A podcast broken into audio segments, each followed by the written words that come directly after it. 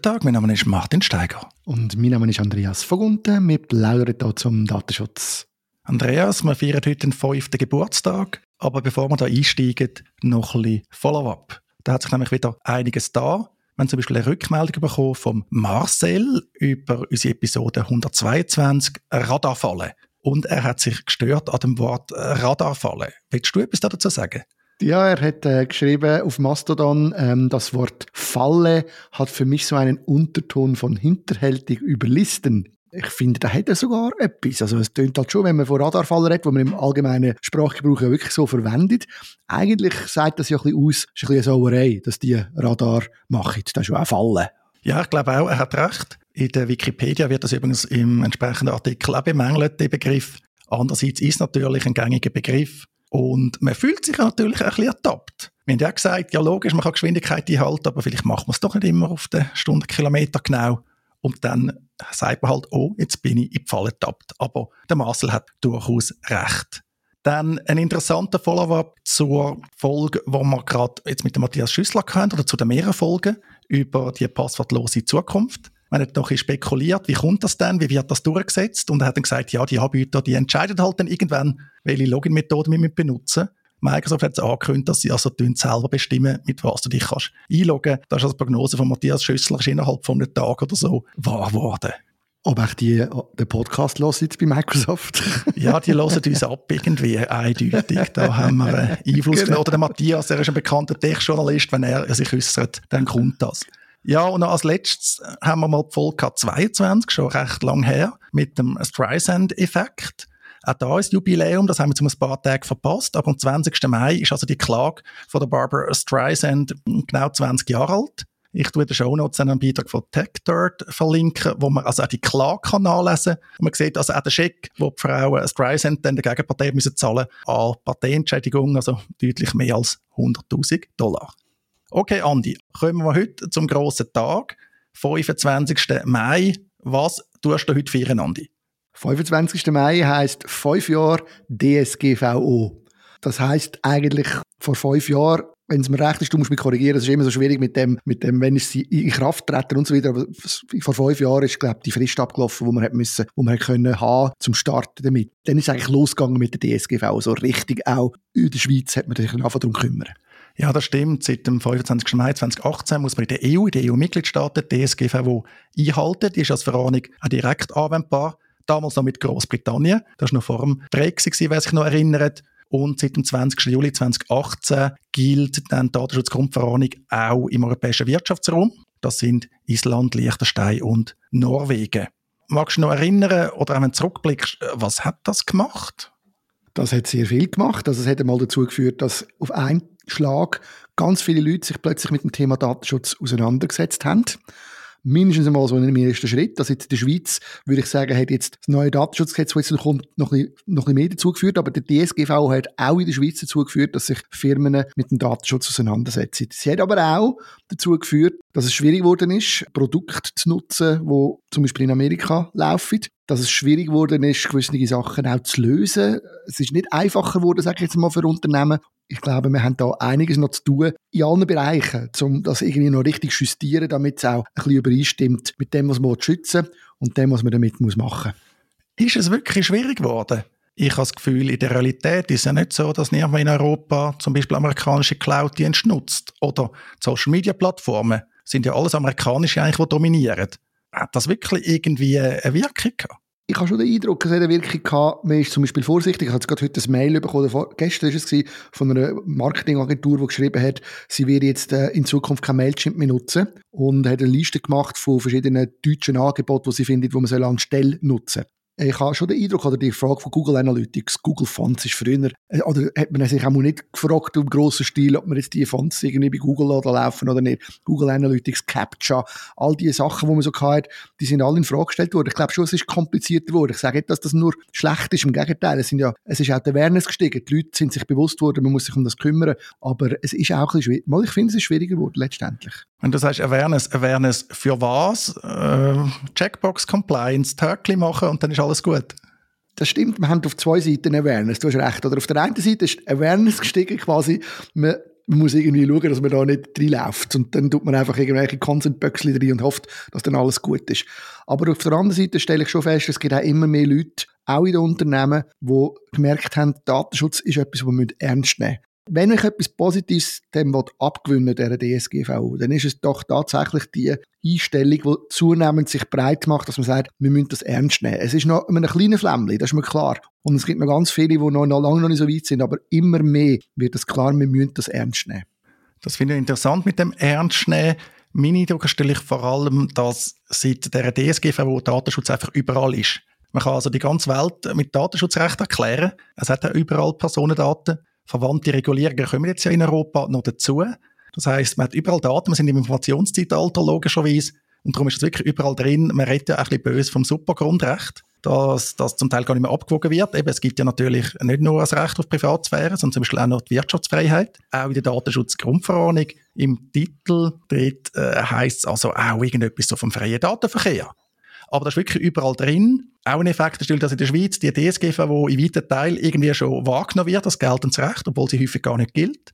Verwandte Thema sind die Cookie-Banner. Ja, die kommen aus der E-Privacy-Richtlinie ursprünglich, aber auch die sind explodiert mit der DSGVO. Es ist einfach überall drin, zumindest bei denen, die sich halbwegs Gedanken machen. Das ist richtig und es herrscht auch sehr viel Verwirrung. Es sind Haufen Sachen, die da durcheinander gebracht werden. Und es ist schon auch so, dass für viele Fragen, oder es gibt auch viele Leute, die einfach wollen, dass DSGVO eingehalten wird oder, oder sich, ich sage fast ein bisschen Taliban-mässig unterwegs sind in Sachen Datenschutz, wo es gar nicht mehr um den Schutz geht von irgendetwas, wo man sich gar nicht überlegt, was schützen wir eigentlich, sondern wo es einfach um Formalitäten geht, um irgendetwas durchzusetzen, wo ich manchmal ein bisschen schwierig finde. Und auch schade. Ich denke, der Gedanke ist extrem wichtig, dass man mit die Daten schützen und gleichzeitig, beziehungsweise wir müssen Menschen schützen, es geht eigentlich um das, oder? Wir müssen eigentlich Menschen schützen, dass sie, dass sie nicht leiden von Missbrauch und so weiter. Und dort, denke ich, wird zum Teil ein bisschen die falschen Schwerpunkte gesetzt. Jetzt haben wir die fünf Jahre, vielleicht ganz konkret gefragt, sind die fünf Jahre für dich ein Anlass zur Freude? Ja, es ist wirklich, ich habe ein lachendes und ein brüllendes Auge. Ich habe jetzt nochmal müssen noch überlegen, was ich sagen will. Weil es ist wirklich so, ich finde, viele Sachen führen sind gut, entwickeln sich gut und ich habe aber auch das Gefühl, wir müssen äh, schauen, dass wir nicht überbordet. Ich kann ganz konkret sagen, ich mache mir Sorgen von einer, alles wird wieder national gemacht, inklusive der Datentransfer. Also die Ideen, die zum Teil um sind von den Leuten, ist wirklich, dass man das Gefühl hat, man sollte keine Daten mehr exportieren und das Gefühl hat, dass die Daten dann sicherer sind im eigenen Land und das ist falsch. Das ist mal, die Idee ist falsch und es ist vor allem etwas, was uns wird total schaden, wenn wir das, wenn wir das mühen machen. Und jetzt gerade das letzte Meta-Urteil da wieder macht mir grosse Sorgen letztendlich. Also wenn es am Schluss dazu führt, dass man nur noch dann kann operieren, wenn die Daten in Europa bleiben, dann bedeutet das, das, dass nur ganz große Konzerne können in Europa Angebot machen und das ist einfach schlecht für alle, nicht nur für, äh, für die, die die Produkte nutzen, sondern für alle. Der Punkt mit dem Nationalen finde ich einen guten, aber ein anders, als du das gemeint hast. Wir haben ja DSGVO, also europäische Regulierung, und die muss national umgesetzt werden. Und die Umsetzung ist wirklich an einem erstaunlich kleinen Ort. Wenn man das ein bisschen anschaut, alle, die Angst haben vor dieser Durchsetzung, von den Bussen, ich glaube, die überschätzen das. Ich habe mal die Statistik angeschaut von Not Your Business, also der Organisation vom Datenschutzaktivisten Max Schrems, vermutlich der Mr. GDPR, also das Gesicht von äh, Datenschutz und der Durchsetzung dem Versuch in Europa. Und die haben hunderte von Beschwerden schon deponiert und fast keine ist bearbeitet worden. Also die meisten liegen noch irgendwo, zum Teil schon mehr als vier Jahre. Wenn man so die Statistik anschaut, also wirklich die meisten Länder oder die Bundesländer in Deutschland, ist da eigentlich noch überhaupt nicht bearbeitet worden. Ist einfach pendent Ausnahme ist erstaunlicherweise Bayern. Die haben etwa die Hälfte der Beschwerden schon bearbeitet. Aber das sind doch noch spannende Zahlen, natürlich aus dem Aktivismus, aus dem Datenschutz äh, her ernüchternd. Für die Wirtschaft vielleicht, oh ja, noch spannend, oder? Da läuft ja gar nichts. Und dann auch noch etwas Kritisches, habe ich heute bei LinkedIn ein schönes äh, Zitat gesehen, nämlich vom bekannten Professor Hören. Zitat, ich weiß nicht, warum Sie alle fünf Jahre DSGVO feiern. Die DSGVO ist eine Scheißrichtlinie. Also sehr deutliche Worte von einer Person, die man durchaus als sehr fachkompetent muss beurteilen Definitiv. Aber Martin, wie siehst denn du? Ich meine, es nimmt mir jetzt Wunder, was, was hast denn du das Gefühl? Feierst du oder, oder bist du auch skeptisch? Oder? Nein, ich äh, feiere nicht. Ich glaube, die Datenschutzgrundverordnung die geht in die falsche Richtung. Jetzt als Anwalt im Datenschutzrecht tätig ist, kann ich mich nicht über fehlende geschäftliche Möglichkeiten beklagen. Auch als gemeinsames Unternehmen, Datenschutzpartner, gibt es allenfalls nicht in der heutigen Form ohne Datenschutzgrundverordnung. Aber ich glaube, wir haben ein bisschen vergessen, dass wir tatsächlich schützen wollen. Und ich bin auch gespannt, wie das denn rauskommt mit dem neuen Datenschutzgesetz in der Schweiz. In der Schweiz ist das Datenschutzrecht traditionell Persönlichkeitsschutz, also Schutz vor widerrechtlichen Persönlichkeitsverletzungen, sehr stark auch mit dem Verhältnismäßigkeitsgrundsatz. Bin also sehr gespannt, wie das rauskommt, weil ich glaube, man hat schon eine Tendenz, dass man so ein bisschen das EU-Fahrwasser geraten, obwohl unser Recht, unser Datenschutzrecht ganz anders aufgestellt ist. Genau, wir haben ja grundsätzlich die Möglichkeit, dass man, dass man Daten bearbeiten und in der EU ist es sogar umgekehrt, so wie ich das verstanden habe, was du uns immer erklärst in den Webinars. Das ist eines der Probleme. Also grundsätzlich wir Sachen, wie so häufig, sagen wir mal, schlauer lösen. Wir tun es später lösen und schlauer lösen. Nicht immer, wissen wir. Aber ich glaube, in dem Fall hat es sich gelohnt, dass wir ein bisschen hinterher bei dieser Regulierung. Aber ich bin doch gespannt, wie es rauskommt. Und ja, schauen wir mal, wie es mit der Datenschutzgrundverordnung weitergeht. Ich will jetzt nicht prognostizieren, dass sie fünf Jahre oder so aussieht. Ich tue aber jetzt zum Abschluss noch einen Spieler bringen von Max Schrems an einer Veranstaltung, wo er gestern gerade geredet hat, über fünf Jahre Datenschutzgrundverordnung. Und es ist noch spannend, zu welchem Urteil er kommt. Und ich kann jetzt schon verraten, das Urteil ist aus seiner Sicht ziemlich ernüchternd. Und ähm, wir haben jetzt schon fünf Jahre lang irgendwie ähm, so dieses Delta zwischen der Realität und dem Gesetz gesehen. Und ich glaube, dass wir jetzt auch ein bisschen am Anfang, wie die DSGVO kommen ist, war sozusagen, sozusagen diese Schlagzeilen DSGVO, die schreckliche und es wird alles ganz schlimm und, und Durchsetzung und Strafen und so weiter. Ähm, und was ich jetzt eher sehe, ist eine, ist eine Umkehrung, also eher sozusagen dieses Gefühl, naja, ähm, viel Aufregung, aber nichts passiert. Ähm, und äh, ich höre das auch immer mehr sozusagen von zum Beispiel von Datenschutzbeauftragten dann bei Konferenzen und Co., dass so ein bisschen die Antwort ist, naja, ich kriege auch meine Chefs nicht mehr dazu, dass sie da irgendwas tun, weil wo sind schon die Strafen oder wo sind sozusagen schon die breite Durchsetzung. Und ich glaube, da hm, haben wir so ein bisschen auch jetzt, sagen wir mal, politisch oder, oder demokratisch eine interessante Situation, wenn man sich denkt, dass im EU-Parlament und auch in den Mitgliedstaaten es da eine sehr breite Mehrheit gegeben hat dafür und dann aber eigentlich diese, diese Umsetzung in den Mitgliedstaaten ein bisschen sich sozusagen auseinanderdröselt. Und das ist in jedem Land ein bisschen anders. Also wir haben jetzt, was weiß ich, in Frankreich sagen, die Beschwerden werden überhaupt nicht bearbeitet. Wir machen halt sozusagen öffentliche Durchsetzung. In anderen Ländern sagen sie, du kriegst wieder die Akten nicht von dem Verfahren. Mein Lieblingsbeispiel ist immer Polen. Da muss man dann hinfahren, da kann man zwar Akteneinsicht, aber nur auf Papier.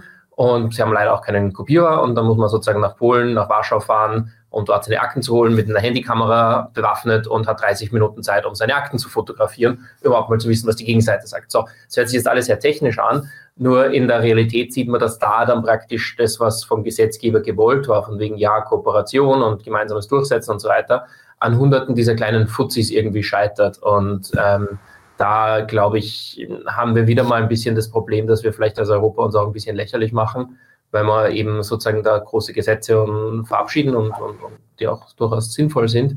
Kann man auch diskutieren, wo man bei der DSGVO dran machen kann, aber im Prinzip macht das Gesetz schon Sinn. Aber dann uns überlegen müssen, was es eben am, am Handy vom Durchschnittsnutzer passiert, hat es dann wirklich den Effekt, den wir eigentlich wollten.